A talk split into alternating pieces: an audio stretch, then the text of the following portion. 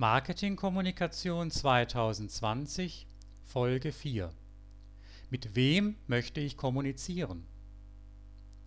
In vielen Unternehmen und Organisationen erfolgt Marketing nach dem Prinzip viel hilft viel.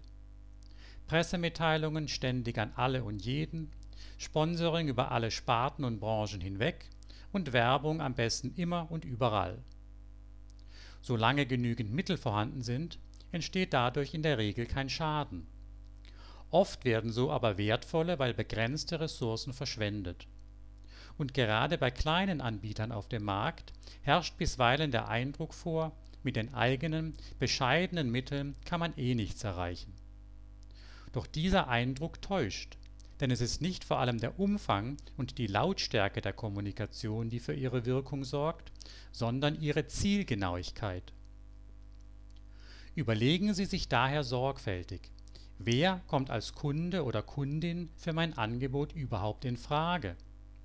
Wo halten diese Menschen sich auf, körperlich, aber auch im Sinne der Medien, die sie nutzen? Auf welchen Wegen erreiche ich diese Menschen mit meinen Botschaften und Angeboten? Bei der Beantwortung dieser Fragen kann sich dann leicht herausstellen, dass ich mit vergleichsweise wenigen, dafür aber zielgerichteten Marketingaktivitäten einen großen Teil meiner potenziellen Kundschaft ansprechen kann.